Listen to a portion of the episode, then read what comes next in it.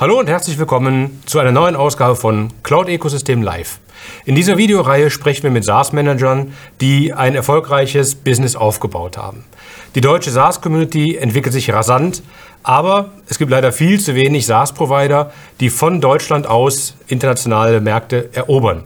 Und das, obwohl die Chancen eigentlich besser stehen als jemals zuvor. Allerdings gibt es doch auch immer mehr SaaS-Provider, die global denken und vom Standort Deutschland heraus international agieren. Ein super Beispiel für SaaS Made in Germany ist Airfocus, ein international aufstrebendes SaaS-Startup aus Hamburg. Airfocus ist ein, eine Product Management Software, mit der man Produktstrategien und Roadmaps im, im Team kollaborativ erarbeiten kann. Airfocus agiert als junges Unternehmen seit dem Start international und konnte Nike, The Washington Post, Coca-Cola, eBay oder auch IBM als Kunden gewinnen. Airfocus steht also im wahrsten Sinne für Product-led Growth und konnte diese Kunden ohne große Salesmannschaft rein online gewinnen und auch remote betreuen. Mein Gesprächspartner heute ist Malte Scholz, CEO und CPO und Co-Founder von Airfocus. Hi Malte. Schön, dass du dabei bist. Willkommen. Hi, vielen Dank für die Einladung. Ich freue mich hier zu sein. Sehr gerne. Wir freuen uns von dir zu hören, wie es sich alles so entwickelt hat. Vielleicht können wir auch damit anfangen, Malte, dass du vielleicht am Anfang nochmal vorstellst, was, was ist eigentlich Airfocus? Ja, sehr gerne. Also wir kümmern uns um das ganze schwierige Thema Produktstrategie. Ähm, der wichtigste Bestandteil im Produktmanagement ähm, die meisten Firmen ähm, sind ja Produktfirmen und ähm, müssen dementsprechend äh, ihr Produkt äh, gut bauen, um mhm. zu überleben oder äh, zu dominieren. Und ja, Produktstrategie ist einfach ein sehr, sehr schwieriges Thema und ähm, ich glaube, wir kommen später auch nochmal drauf, hat auch mit meinem persönlichen äh, Background zu tun. Ähm, auf jeden Fall hat mich das Thema immer interessiert und ähm, ja, wir haben eine, eine Lösung gebaut, die Product Teams mit dem Produktmanager im Zentrum hilft, ähm, von der Vision bis zur Delivery hinten raus, äh, die richtigen Entscheidungen zu treffen, mhm. Daten äh, zur Verfügung zu haben, Roadmaps zu erstellen, damit mhm. ähm, alle sozusagen um die, in die gleiche Richtung marschieren. Und ähm, genau, das ist Airfocus. Und ähm, ja, wir haben äh, über 700 Kunden auf der ganzen Welt und ähm, sind ähm, ein ziemlich äh, buntes, breit verteiltes Team hier in, äh, mit dem äh, Headquarters in Hamburg. Mhm. Okay, ja, das klingt alles sehr cool. Ähm, vielleicht ähm, äh, die Anzahl der Kunden 700 hast du gesagt. Ähm, mit wie vielen Mitarbeitern stemmt ihr das Ganze?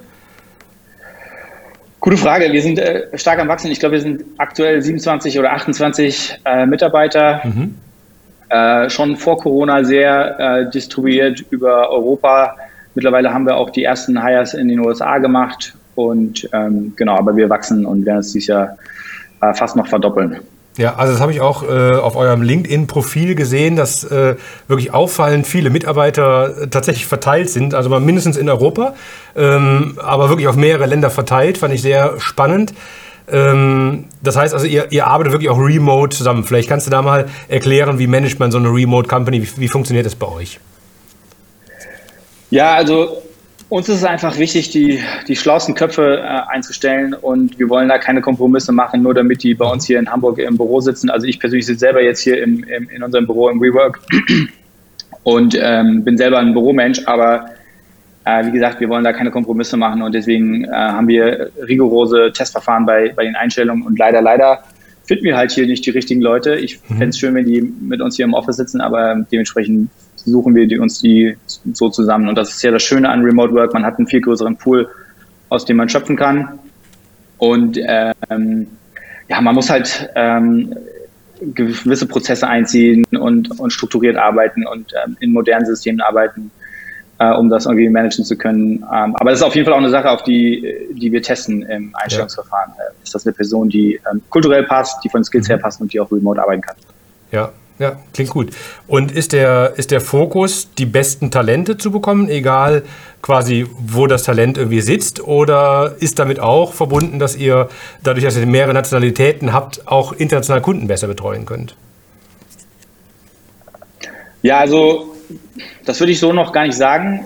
Ich glaube, wir sprechen später auch nochmal über Go-to-Market und so. Also Zeitzone mhm. ist natürlich immer ein Thema, das, mu mhm. das muss irgendwie passen. Ähm, aber davon abgesehen glaube ich auch, dass man aus aus jedem Standort der Welt heraus ähm, Kunden international betreuen kann. Äh, das ist jetzt nicht das Kernziel, sondern wirklich Skills und äh, Talent. Ja. Ähm, das sind die wichtigen mhm. Sachen. Okay, ja. Mal cool. mit äh, Customer Success vielleicht als Ausnahme, ja. Also mhm. Ja. Wo wir gerade schon über euer Team sprechen, ich habe äh, mir das mal die Profile äh, angeschaut, das was man so auf LinkedIn sehen kann. Ähm, ich sehe viele Developer, äh, Product Manager, Customer Success Manager, also alles rund ums Produkt und den Kunden. Und, aber, und auch Marketing, aber Sales, Leute, relativ wenig. Vielleicht kannst du da noch was dazu sagen, wie ihr aufgestellt seid. Ja, wenn du schon Sales-Leute äh, auf dem Airfox-Profil gefunden hast, dann muss ich selber nochmal genau nachdenken, wie wir ja, alles genau, eingestellt haben letztens. Ja, wir, äh, wir dürfen nicht CRO oder sowas. Noch, ja. ja, das ist mein Mitgründer äh, Valentin. Ähm, ja. Genau, wir haben noch keinen einzigen Sales-Kollegen hier. Also wir haben es geschafft, die 700 Kunden organisch zu gewinnen durch äh, gutes Produkt und äh, gutes Marketing. Mhm. Und ähm, stellen jetzt aber gerade ähm, so ein Sales-Team zusammen, ähm, aber das wird wirklich mehr so äh, Inside-Sales sein, mhm. ähm, sehr inbound-driven, ähm, die, die bestehenden Leads besser zu konvertieren. Mhm. Ja, cool. Also auf, äh, sagen wir, auf diesen ganzen Themenbereich kommen wir gleich äh, nochmal näher drauf zu sprechen, wenn wir auch in Richtung äh, Produkt nochmal marschieren. Jetzt wollen wir euch noch mhm. etwas besser kennenlernen. Du hast ja eben auch schon gesagt, du hast ja eine Historie im Bereich Product äh, Management. Wie ist es denn alles losgegangen? Äh, wie bist du mit deinen Kollegen zusammengekommen und wie bist du auf die Idee gekommen? Ja, also ich habe selber einen Produktmanagement-Background. Ähm, also man kann das ja nicht studieren. Also ich habe klassisch BWL studiert und dann bin ich als Produktmanager in einer SaaS-Company eingestiegen und ähm, ja, also ich habe, sag ich mal, die eine oder andere Erfahrung gemacht, die mich so ein bisschen frustriert hat. Ähm, ich bin halt jemand, der Verschwendung hasst und der vorankommen will, äh, ein bisschen ungeduldig und ähm, ich kann das halt nicht leiden, an den falschen Themen zu arbeiten oder äh, Fehler, die vermeidbar sind, ähm, trotzdem zu machen. Und ähm, ja, dieses extrem wichtige Thema äh, Produktstrategie, ja, was sind die Themen, äh, an denen ich jetzt arbeite, als nächstes in den nächsten zwei Jahren? Ähm, ich konnte halt einfach nicht glauben, dass es dafür kein dediziertes System und keine dedizierten Workflows gibt, um das besser zu machen. Und ähm, ich habe verschiedene Tools ausprobiert damals in den Jobs, in denen ich gearbeitet habe und habe nichts gefunden, was mich zufriedengestellt hat. Und dann mhm. habe ich gesagt, verdammt, dann baust du es selber. Mhm. Dann habe ich mich mit Christian, cool. unserem CTO, zusammengetan. Wir haben, haben das einfach äh, gebaut und als Side-Project so für eine gewisse Zeit äh, äh, gebaut und weiterentwickelt und irgendwann haben wir gesagt, so jetzt aber mal voll Fokus und haben dann erstes äh, Investment, Investorengeld mit reingenommen. Mhm. Ja, klingt gut. Ihr hattet dann äh, äh, übergangsweise als Agentur gearbeitet, Entwicklungsjobs angenommen und quasi parallel das Produkt entwickelt und danach in den Absprung geschafft. Ja. Ne, so. Ja. Genau, also das ist einer der beiden Wege, oder vielleicht gibt es noch andere, mit denen man so eine Company ähm, ohne, ohne Investorengeld hochziehen kann. Ähm, wir haben ja Auftragsarbeit, Mobile Apps, Web Apps programmiert für Konzerne und Startups mhm. und ähm, das hat auch viel Spaß gemacht und wir haben auch viel gelernt, aber äh, in jeder freien Minute haben wir Airfocus weiterentwickelt und ähm, hunderte von Customer Calls geführt, um zu verstehen, was das Problem, wie müssen wir es lösen. Und ähm, aber irgendwo mussten wir auch unsere Rechnungen bezahlen und gleichzeitig Klar. haben wir auch, äh, ich, ich habe eine Tochter bekommen und ja. so und dementsprechend hatten wir auch die Agentur. Ja, nee, klar, ja, klingt gut. Und äh, dann, dann, ging es ja äh, weiter. Also ähm, ihr habt ja jetzt auch äh, vor kurzem eure Series A Runde abgeschlossen. Ähm, das heißt, ihr habt also schon auch davor schon Finanzierungsrunden gemacht, habt da schon reichlich äh, Erfahrungen. Ihr habt in dem ganzen Zusammenhang auch euer Management-Team vergrößert. Du hast ja eben schon gesagt, Valentin ist mit da, dazugekommen. Vielleicht kannst du das nochmal auf der Zeitschiene so ein bisschen äh, zuordnen. Vielleicht, wann habt ihr losgelegt? Wie, wie war das Ganze? Wann ist Valentin dazugekommen und wann ist das richtig große Geld gekommen?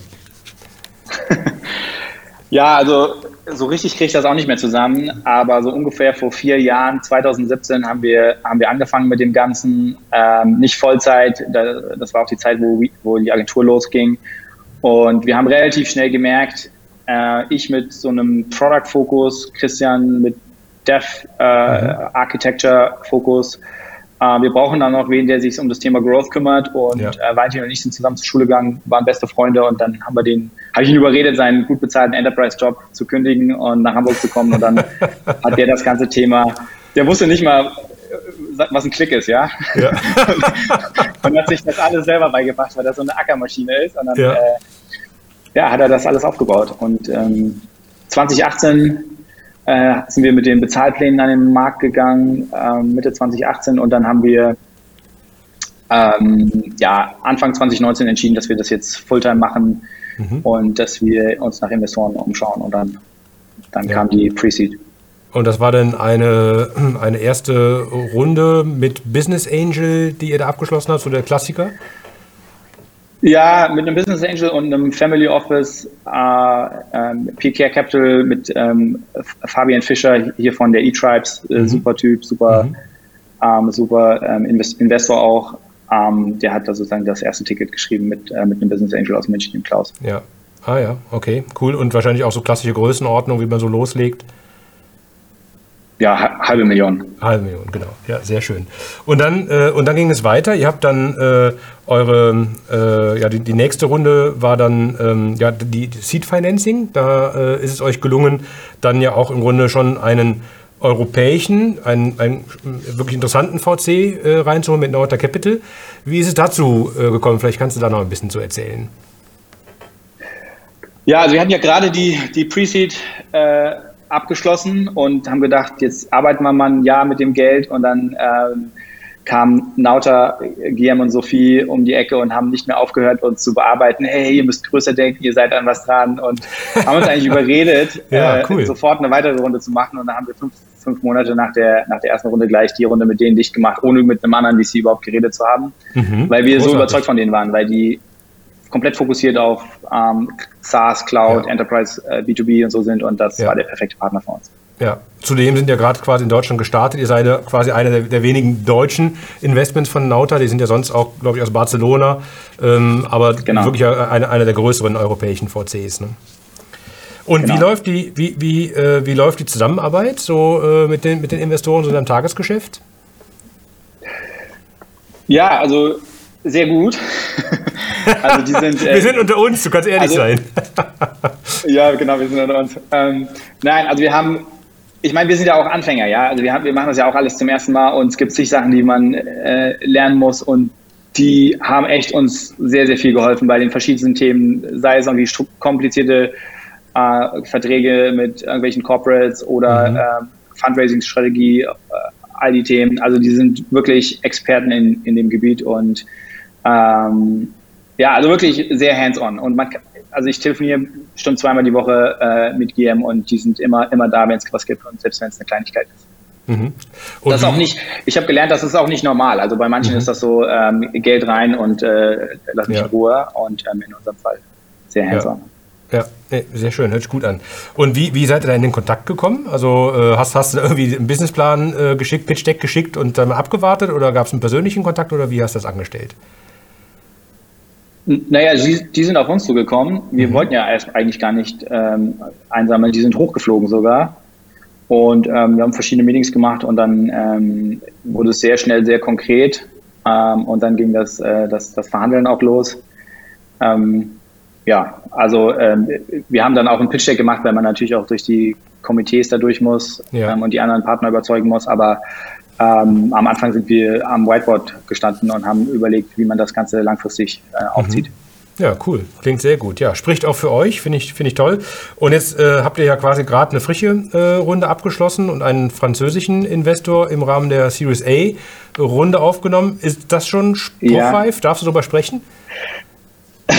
Also wir können darüber reden, aber ich kann auch nicht sagen, wer es ist und okay. auch noch nicht die genaue äh, Höhe. Ich sag mal so, es ist ähm, äh, ein, ein Betrag zwischen, äh, der so in der Mitte zwischen 0 und äh, 10 Millionen. Ja.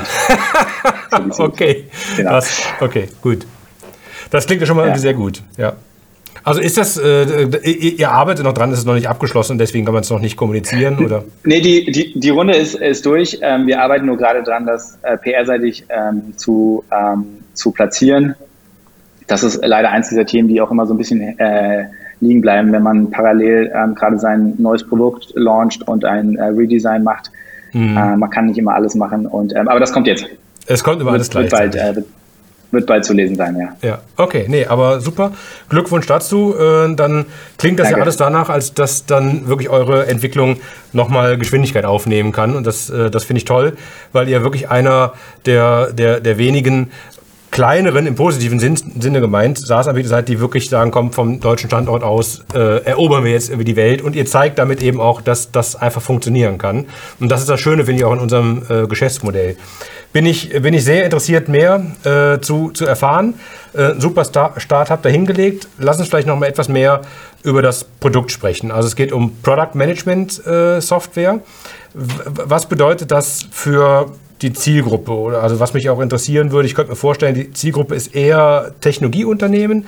Also Technologie spielt wahrscheinlich immer eine Rolle, aber auch die Personengruppe, eure Ansprechpartner im Unternehmen. Wie funktioniert das? Äh, vielleicht kannst du uns da noch mal ein bisschen einführen. Ja, das, das Spannende an unserer Zielgruppe ist, ähm, dass sozusagen fast jedes Unternehmen heutzutage ein Technologieunternehmen ist. Ähm, mhm. alle gehen durch irgendeine Art der Digitalisierung. Manche machen das, wie du sagtest, äh, im Tech-Bereich irgendwie als, als, als Hauptjob. Ähm, aber fast alle Unternehmen haben äh, Developer, äh, Product Teams, Produktmanager, Designer, all das. Und äh, dementsprechend haben wir da eine sehr, sehr breite, große Zielgruppe. Ähm, und auch, äh, wenn man jetzt mal die Unternehmensgröße sich anschaut, vom kleinen bis zum großen Unternehmen, keine großen Unterschiede, weil ähm, die meisten Teams arbeiten agil. Das heißt, äh, irgendwie ein Produktmanager, ein paar Developer, ein Designer stellt dann so eine, so eine Squad zusammen, die irgendwie an einem Problem arbeiten. Und ähm, das ist im Startup genauso wie im Enterprise genauso. Und ähm, mhm. beim großen Konzern hast du vielleicht dann noch mehrere Teams, wo dann irgendwie noch ein CPO oben drüber sitzt oder Head-Offs oder so, aber ähm, die Teams fun funktionieren sehr ähnlich und die Art, wie sie arbeiten auch. Und das macht das Ganze äh, für uns sehr attraktiv, weil wir sozusagen ein Produkt entwickeln können für äh, die ganze Welt, weil die ganze Welt spricht natürlich auch Englisch aufgrund der, der Developer, die oft auch aus äh, verschiedensten Ländern kommen. Und ähm, gleichzeitig kann unser Produkt im kleinen Startup wie im großen äh, Konzern benutzt werden. Mhm, okay. Also ähm, ein sehr interessanter Markt. Vielleicht, um noch mal ein bisschen tiefer einzugehen, um es noch mal etwas mehr zu verstehen. Es gibt ja auf der einen Seite äh, die Project, Manage Project Management Tools wie äh, Asana, äh, Trello, Meistertask hatten wir in einem der letzten Interviews. Ähm, und, äh, und dann aber ja auch äh, sehr stark entwicklerspezifische Tools wie Jira äh, als Beispiel. Und ihr integriert diese Lösung ja überwiegend, habe ich gesehen. Aber vielleicht kannst du da nochmal erklären, wirklich, wo sich Airfocus da abgrenzt ähm, und, und, und was sozusagen man wirklich mit Air Focus macht. Sowas wie zum Beispiel Priority Poker, äh, habe ich gesehen, ist eine der ja. Funktionalitäten. Vielleicht das nochmal in der, in der äh, etwas detaillierter, wenn du das nochmal darstellen könntest. Klar, gerne.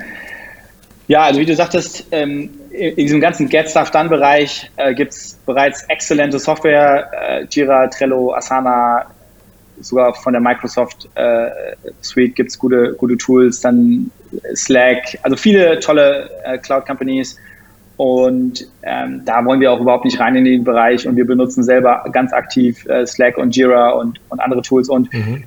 aber was diese Tools halt nicht machen, ist, die helfen dir als Unternehmen nicht mit deiner Produktstrategie oder mit strategischen Themen. Mhm. Ähm, die hören ab einem gewissen Punkt auf. Das sind äh, Execution Tools. Und wenn es um Higher Level Planning geht, landet man äh, leider immer noch viel zu häufig in PowerPoint und Excel, in diesen Alles-Könner-Tools ähm, die aber natürlich sehr fehlerbelastet sind und nicht kollaborativ, nicht integriert und ähm, auch nicht sozusagen mit der Business-Logik ausgestattet, um Probleme richtig zu lösen. Und Probleme gibt es sehr viele. Mhm. Also angefangen von der, von der großen Vision, die oft nicht allen irgendwie klar ist, was ist jetzt vielleicht der einfache Teil, das kann man an, an Poster an die Wand hängen, aber das dann runterzubrechen in Ziele äh, und Outcomes zu definieren, die man erreichen möchte, dann äh, Priorisierungsframeworks äh, zu gestalten, mit denen man, sag ich mal, kontinuierlich ähm, entscheiden kann, was sind die Themen, an denen ich arbeiten sollte und genauso wichtig, was sind die Themen, an denen ich nicht arbeiten sollte, weil an Ideen mangelt es meistens nicht. Und all das ähm, sozusagen kollaborativ zu machen mit den verschiedensten Stakeholdern, die sozusagen auf, auf das Produkt versuchen einzuwirken, wie Sales-Leute, Marketing, C-Level natürlich, ähm, Developer, Tech-Leads, äh, all das ist wirklich eine schwierige Aufgabe und wir versuchen dabei zu helfen äh, mit, unser, mit unserem Zuhause für Product Teams, so, so, so nennen wir das. Ja? Also mhm. wir bauen mhm. dir oder wir geben dir die Tools, dein eigenes Product äh, Zuhause zu bauen, äh, aus dem du heraus ähm, sag ich mal, Kundenfeedback verknüpfen kannst mit Roadmap-Ideas, wo du äh, priorisieren kannst, was die Themen sind, die du als nächstes machst, zum Beispiel auch kollaborativ mit Priority Poker, wie du eben schon sagtest. Und ganz, ganz wichtig auch hinten raus, Roadmaps und Release-Pläne zu erstellen, damit ähm, klar ist, wie man diese Strategie, die man definiert hat, jetzt auch umsetzt und ähm, wie man das dann in der Execution, in, mhm. in, im Release Planning, im Agile Sprint Planning ja. äh, umsetzt. Ja, okay, soweit verstanden, vielen Dank. Und äh, nochmal zur Personengruppe im Unternehmen, ist das der Product Owner, der Product Manager oder wer ist da genau der, den ihr als erstes adressiert im Unternehmen? Ja, das ist eine, eine spannende Frage, weil da gibt es, jedes Unternehmen macht das anders. Ähm, wir sagen einfach der Produktmanager, manchmal ist es der Product Owner, manchmal ist es ein strategischer Product Growth Manager, mhm. sehr, sehr unterschiedlich. Ähm, aber wir versuchen auch sehr inklusiv zu sein, weil zum Beispiel ähm, Customer Success oder Kundensupport, die haben meistens richtig, richtig wichtige Insights ähm, in, äh, wie der Kunde sozusagen wirklich struggelt mit gewissen Themen und mhm. ähm, oft gibt es dann einen totalen Disconnect zwischen den Informationen, die das Product Team eigentlich braucht und ähm, wir wollen da jetzt nicht den Produktmanager wie so ein Gott ins Zentrum stellen, der ähm, entscheidet, was gemacht wird und was nicht gemacht wird, sondern das muss irgendwie auch ein transpar transparenter, demokratischer, ich will nicht sagen demokratischer, aber inklusiver Prozess sein, damit ähm, ja. alle irgendwie gehört und mit einbezogen werden, damit klar ist, was wichtig und dann alle in die gleiche Richtung. Ja, verstehe. Ja, gut. Vielleicht ja. letzte Frage noch zu dem Themenbereich. Ähm, ich hatte eben in der Anmoderation ja gesagt und bei euch auf der Webseite gesehen, ihr habt ja viele interessante Kunden. Die Washington Post ist einer davon, also ein Verlag. Ähm, äh, nicht unbedingt so eine Tech-Company. Okay, überall ist Tech, verstehe ich, aber vielleicht kannst du an dem Beispiel mal erklären, wie, wie wird da eher Fokus eingesetzt? Was, was passiert da? Ja, äh, die Washington Post ist tatsächlich eine Hardcore-Tech-Company. Die wurden mhm. ja auch aus dem Grund von Jeff Bezos äh, gekauft vor ein paar Jahren. Also vielleicht auch, mhm. weil er Zugang zum Journalismus bekommen wollte, aber garantiert auch, weil sie eine sehr tech-affine Company ist. Mhm. Ähm, also kein Mensch oder wenige Menschen lesen wahrscheinlich noch die Washington Post ähm, irgendwie auf einem äh, gedruckten äh, Blatt Papier, mhm. sondern das sind äh, Tech-Companies und die haben hunderte von äh, Developers und Product Manager und ja, die ähm, haben wie viele oder die meisten unserer Kunden ganz, ganz klein angefangen mit ein, zwei Accounts und dann ähm, irgendwann mal das Gespräch gesucht, ähm, schon als Bezahlkonten, hey, ähm, wir finden super, was ihr macht, äh, seid ihr denn eigentlich eine echte Firma? Glaubt ihr, dass ihr in einem Jahr noch da seid? Weil wir überlegen, tatsächlich alles äh, zu euch umzuziehen. Wir waren tatsächlich bei einem Competitor in dem Fall von uns, ähm, so eine altbackene ähm, Monsterlösung. Und ähm, in den meisten Fällen, wie gesagt, kommen die von Excel und PowerPoint. In dem mhm. Fall sind die von einem Wettbewerber zu uns rüber migriert und ähm, kontinuierlich gewachsen. Und ja, die äh, sämtliche Product-Pläne und Roadmaps, die ähm, priorisiert werden, werden äh, bei der Washington Post mit Erfolgs priorisiert. Mhm. Okay, ja, sehr schön. Und jetzt äh, ist es ja so, ihr, äh, ich habe eigentlich nur internationale Kunden bei euch gesehen. Äh, ihr habt von Anfang an, seid von Anfang an international. Es gab ja gar nicht die Entscheidung wie bei vielen anderen SaaS-Anbietern. Wir sind jetzt in Deutschland, sind da erfolgreich und dann machen wir auch ein internationales Business, sondern bei euch, so vermute ich das, war von Anfang an klar, ihr richtet euch international aus. Was, was hat euch da getrieben? Also ist die Annahme richtig und was hat euch getrieben und wie seid ihr vorgegangen? Also wir haben das witzigerweise nie diskutiert. Es war für uns von Anfang an klar, dass das ein internationales Tool ist. Ja. Mhm. Ähm, auch weil wir das ja sozusagen nicht als geplante Company gestartet haben, sondern mehr so als Prototyp für unser eigenes Problem. Und bei uns haben alle sowieso Englisch geredet und wir wollten das dann irgendwie auch bei Beta-List und Product Hunt launchen. Und ähm, das sind englische Communities. Also wir hängen halt selber in diesen, ich meine, englischen, US-amerikanischen Plattformen viel rum, Indie-Hackers und ja, und dementsprechend hat sich die Frage nie gestellt und wir haben eigentlich am Anfang auch uns sehr viel inspirieren lassen von den Tools wie Trello, die einfach Onboarding sehr gut gemacht haben und, mhm. und Ease of Use und, und all diese Sachen haben wir, sag ich mal, unterbewusst ähm, insp uns inspirieren lassen und bei uns mit eingebaut und die Frage hat sich wirklich nie gestellt. Ja, genau. Aber das war wahrscheinlich sogar der erste, der erste total wichtige äh, Schritt auf dem Weg dahin.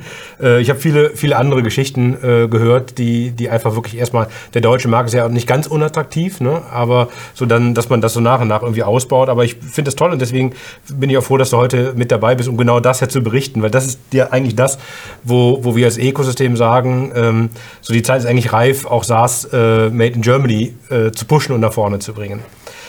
Jetzt ist es ja so, ähm, ihr seid, äh, ich würde es mal eine attraktive Nische sagen, also, weil, äh, also, äh, also durchaus im positiven Sinne. ganz klare Zielgruppe, ganz klare Persona, äh, ganz klares Nutzenversprechen, attraktive Nische. Ähm, und äh, de dennoch gibt es ja äh, Wettbewerb. Also es gibt einen großen amerikanischen Wettbewerber, ähm, der, der auch gerade jetzt eine, eine neue Finanzierungsrunde abgeschlossen hat, wie man sich das so vorstellen kann. Also auf jeden Fall ein Betrag, der tendenziell eher in Richtung 100 Millionen geht als in Richtung 10 und, äh, und sehr viele namhafte äh, Investoren auch dahinter, so aus dem Valley, ähm, kennt man eigentlich nahezu irgendwie alle. Ähm, das ist natürlich auch was, wo man sagt, also okay, es ist immer Platz natürlich für mehr als einen Anbieter. Ne? Das zeigt ja auch, dass ja. der Markt da ist.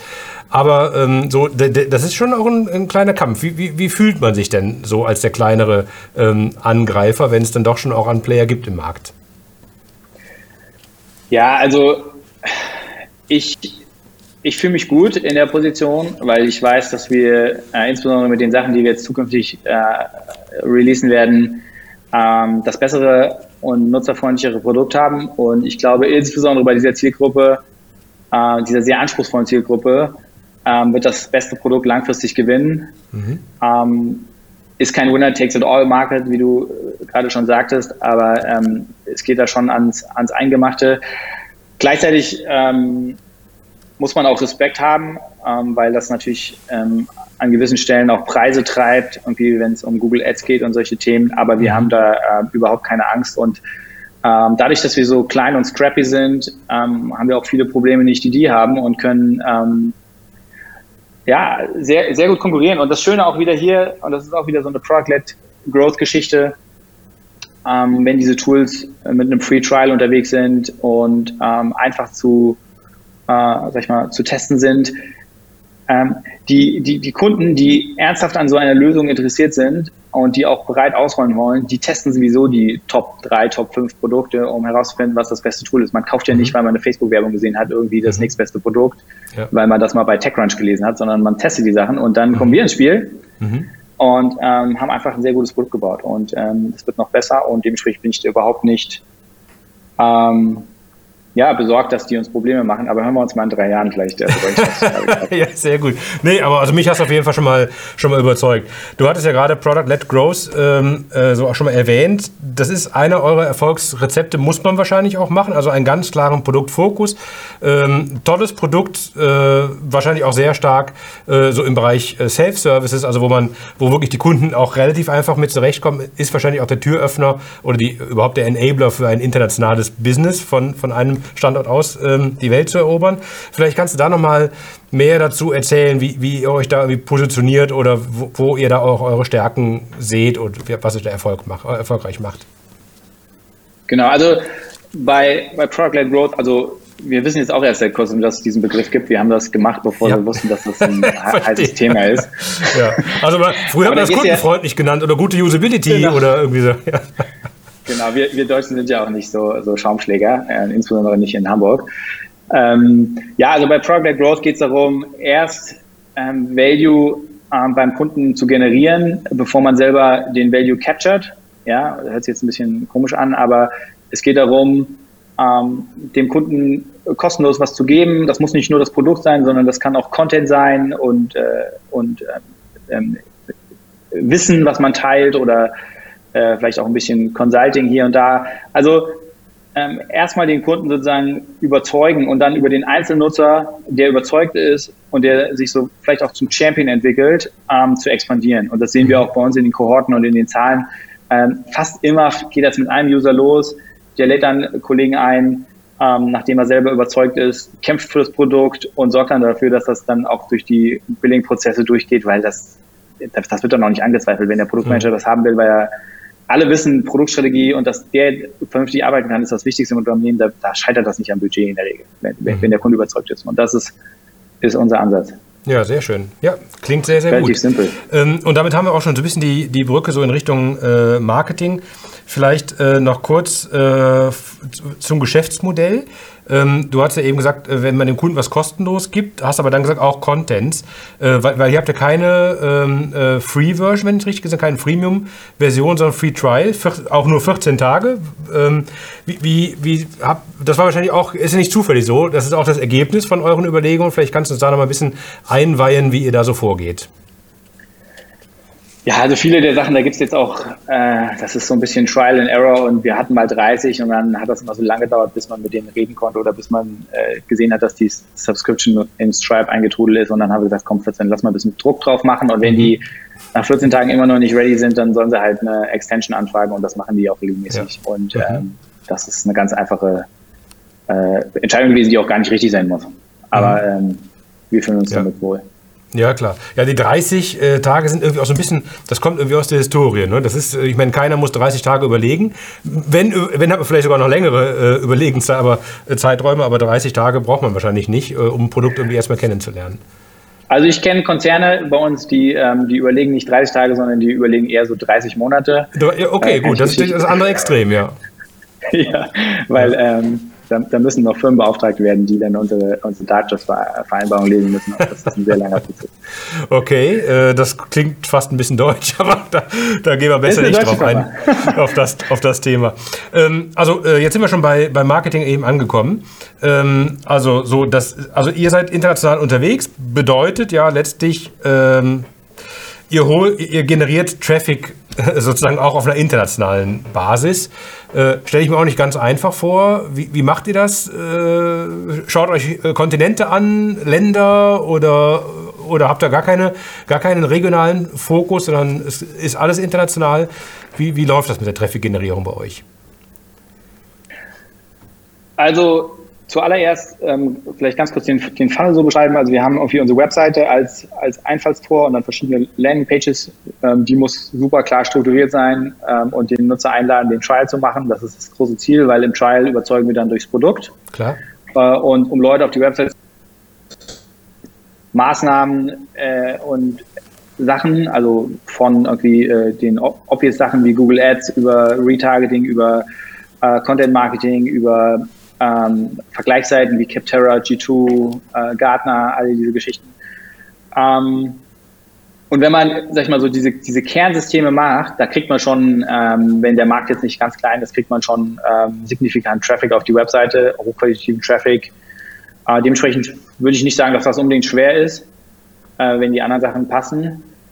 Und äh, was nochmal den Geografiebezug angeht, wir ähm, uns ist es eigentlich egal, wo der Kunde sitzt, aber äh, so ein paar Sachen haben sich halt gezeigt, ja, also in, äh, sag ich mal, in, in Indien, China, in afrikanischen Ländern so, da, da ist jetzt nicht so viel zu holen, da so, da, mhm. da schaltet man dann irgendwann einfach keine Ads mehr. Das versucht ja. man vielleicht mal und irgendwann fokussiert sich das und deswegen auch ein starker US-Fokus mit über 40 Prozent unseres Umsatzes. Mhm. Ähm, und, äh, und dann ist das eine reine Prioritätenfrage, äh, die ganz klar zahlengetrieben ist. Man geht dahin, wo, die, wo der höchste Return on Invest äh, entsteht. Okay, ja, klar, äh, nachvollziehbar. Äh, du hast gerade gesagt, 40 Prozent USA. Hast du auch einen Wert für Deutschland äh, gerade parat, nur äh, quasi außerhalb der? Nö, habe ich nicht, aber ich würde jetzt mal so 5 bis 5 Prozent. Okay, alles klar, ja, nee, ist ja, ist ja, ist ja schon mal gut. Und jetzt äh, beim, äh, beim, beim, beim Online-Marketing, hättest du da vielleicht noch einen Tipp, wie man das am besten angeht in Bezug auf Kalkulation, äh, Überprüfung der Budgets? Wie, wie, wie läuft der Prozess bei euch? Ja, das ist, da habe ich leider keinen Quick Win, sondern das ist das Ergebnis von äh, drei Jahren Excel-Arbeit mhm. ähm, oder äh, Google Sheets ähm, mit der Hilfe von Nauta. Also wir haben angefangen mit einem richtigen schäbigen äh, Template von, also kein schäbig, super Template von Christoph Jans von Point9, aber das muss man natürlich anpassen und an die eigene Situation äh, customizen und äh, auf dem haben wir aufgebaut und äh, mit, insbesondere mit Nauta ganz am Anfang viel Reporting drumherum gebaut und so können wir jetzt heute äh, ziemlich äh, gut entscheiden, äh, wo wir investieren und wie die KPIs sind. Also wir gucken insbesondere auf natürlich die Growth Rate und äh, Churn und Payback Period. Mhm. Lifetime Value nicht so richtig interessant für uns, weil wir es bisher nicht geschafft haben, das vernünftig zu kalkulieren. Wenn man nämlich negativen Churn hat, dann, dann geht die Zahl immer gegen unendlich und dann, ähm, ja, aber mhm. ähm, man braucht einfach jemanden cleveren, der der, der Lust hat, diese, diese Excel, Excel-Dinger da ähm, sauber aufzubauen. Mhm. Okay. Also man versucht immer die, die Vergangenheit gut ähm, abzubilden und dann gleichzeitig äh, die Pläne, die man für die Zukunft forecastet, ähm, auch regelmäßig anzupassen. Okay, und das ist dann der, die Aufgabe von Firak, äh, von, von Valentin. ja, äh, nicht, mehr, nicht mehr so viel, hoffentlich. Ähm, wir haben jetzt andere Leute, die, die da auch mehr okay. mit reingehen, aber der hat da am Anfang sehr viel geleistet, ja. Okay, nee, sehr schön. Und dann hast du eben gesagt, ähm, man, man stellt doch was kostenlos zur Verfügung, das Thema Content. Das, äh, daraus schlussfolgere ich, ihr macht auch Content Marketing. Wie, wie, also, wie weit geht das? Ist, ist das Marketing oder gehört das auch schon zu dem ganzen Kundengewinnungsprozess irgendwie mit dazu? Weil ja, du hast es ja in dem Zusammenhang auch erwähnt. Ja. Ja, also ich würde würd übrigens auch sagen, dass der Free Trial auch kostenlos ist. Also das ist, muss man ja auch nicht machen. Also mhm. ähm, das machen wir auch, ähm, das finde ich auch äh, nett von uns. Mhm. ähm, ja, und im, im Marketing, da muss man wirklich unterscheiden. Also ich glaube auch, dass es sehr wichtig ist, eine Marke aufzubauen. Und ähm, eine Marke baust du nicht über Nacht auf, sondern die muss idealerweise auch extern bestätigt werden durch, ich will jetzt nicht sagen Influencer, aber Leute, denen sozusagen die, die, die Peer Group vertraut ähm, da gibt es dann auch, sag ich mal, Leute, die da, die das Sagen haben und ähm, mit denen will man vielleicht zusammenarbeiten und will vielleicht von denen auch mal bestätigt bekommen, dass das Problem wichtig ist und dass das Tool vielleicht auch in die richtige Richtung geht. Also ja, also viele Sachen, die haben wahrscheinlich kurzfristig überhaupt keinen messbaren Erfolg, sondern die macht man ähm, auch langfristig, um sich da als ähm, äh, Opinion Leader äh, zu platzieren. Andere Sachen wiederum haben einen ganz klaren äh, Lead-Gen Ansatz, zum Beispiel jetzt auch ein E-Book, was wir für, um, um das Thema Priorisierung, äh, Mastering, Prioritization geschrieben haben. Auch wirklich qualitatives Buch, kann man sich auch bei der, auf der Webseite runterladen, aber das ist natürlich ein idealer Lead Magnet, um, um Leute früh im Funnel, äh, early, top of the funnel sozusagen reinzubekommen, äh, die man dann über den Prozess, ähm, Entschuldigung, bitte auch für die, für das Denglisch oder das Englisch, äh, nurturen kann. Ja. Äh, also man, man, es gibt ja Statistiken, die sagen, dass man mindestens sieben äh, Touchpoints braucht, bis man irgendwann mal einen Trial und dann auch macht und dann auch kauft. Und äh, wie ich vorhin schon gesagt habe, man kann nicht einfach eine Ad bei Facebook zeigen und dann hoffen, dass der bezahlter Kunde wird. So funktioniert das nicht, sondern du musst langsam Vertrauen aufbauen und über Content und Retargeting ähm, dich sozusagen äh, hervorrufen im Gedächtnis des Nutzers und dann irgendwann kommt der, kommt der Kauf.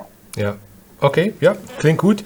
Du hast eben gesagt, eure Webseite und auch die Landingpages ist so dass äh, die Einflugschneise oder ich weiß nicht mehr genau, wie du es genannt hattest. Ähm, hast du noch vielleicht einen, einen, Tipp, wo du sagst, was, auf was man wirklich achten sollte für eine funktionierende, für funktionierende richtig gute äh, Conversion Rates und Sign-ups? Also die, die, den Tipp für die perfekte Conversion Rate Optimierung, den habe ich leider nicht. Ich glaube, da, da, da jagen alle hinterher. Ja. Ähm, aber es sind oft einfach die Basics. Äh, die, die, die technischen Sachen von der Webseite muss man äh, äh, hinbekommen. Ja, also das geht los mit, dass man es auch aus einer mobilen, also man hört sich bescheuert an, aber viele Seiten sind immer noch nicht mobil äh, so optimiert, dass man sie auch wirklich lesen will. Also ich rede jetzt, na klar ist das alles responsive und so, aber man muss dann auch dafür sorgen, dass das Spaß macht, das auch mobil mhm. zu lesen und dass man mhm. vielleicht auch den, den, den Lead irgendwie äh, da gewinnen kann. Ähm, und sonst gute, gute, gute Kundenkommunikation. Und das ist ähm, sehr, sehr schwierig. Ähm, ich, oft sehe ich Webseiten, da habe ich nach zwei Minuten noch nicht verstanden, was die eigentlich machen wollen, weil die mit technischen Buzzwords um sich werfen. Ist dann vielleicht auch kein Problem, weil ich selber nicht direkt Zielgruppe bin. Aber ich glaube, es gibt immer eine Möglichkeit, die Sachen einfacher auszudrücken. Und das ist die, die, die, die hohe Kunst des Marketings. Und ähm, da, da muss man, glaube ich, sehr viel Wert drauf legen. Mhm. Und im Generellen, ähm, jetzt mache ich so ein bisschen Schleichwerbung, arbeiten wir auch mit gerade einer Firma äh, aus den USA zusammen, die heißt Market Aid. Ähm, die haben einen sehr, sehr analytischen ähm, Ansatz zu dem ganzen Thema Product Market Fit. Und ähm, das führt jetzt auch zu weit, aber äh, die, die Frage, was ist dein Product Market Fit heute, was ist dein Product Market Fit morgen, das sind die Kernfragen deines Unternehmens. Mhm. Und da kontinuierlich hinterher zu sein, äh, auf der einen Seite mit User-Interviews qualitativ zu analysieren, was, was will der Kunde und auf der anderen Seite äh, quantitativ das mit Daten zu unterstützen und dann noch in der dritten Ebene ähm, deine Vision, deine strategischen Gedanken, die du hast, all das zusammenzubringen.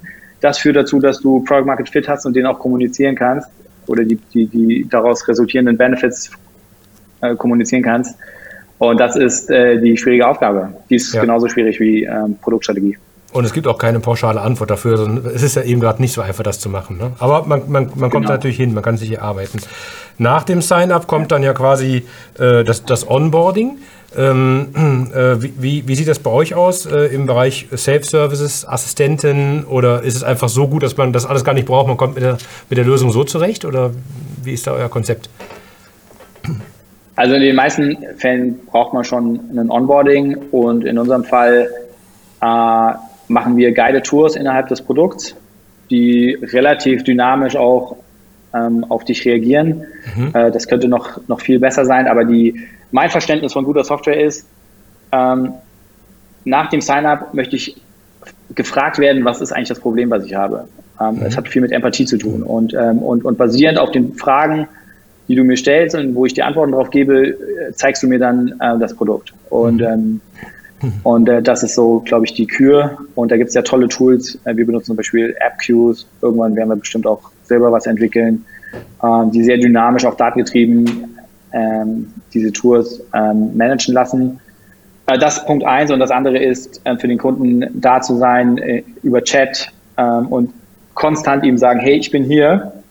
Wir springen auch gerne mit dir ähm, in 30 Minuten in einen kleinen Videocall ähm, und das vielleicht auch noch irgendwie segmentiert, wo du das noch mehr anzeigst bei Kunden von einer großen Company, wo mehr Potenzial da ist als beim kleinen Startup. Aber das ist, ähm, das ist total wichtig, insbesondere am Anfang von der Firma, da muss man nicht darauf achten, rechnet sich jetzt irgendwie jedes Kundengespräch, sondern es geht ja auch darum, Learnings zu generieren und deswegen ähm, habe hab ich bis vor einem halben Jahr äh, den Kundensupport mit Weinchen allein gemacht und ähm, deswegen glaube ich, haben wir auch ein ganz gutes Gespür dafür, was der Kunde mhm. braucht.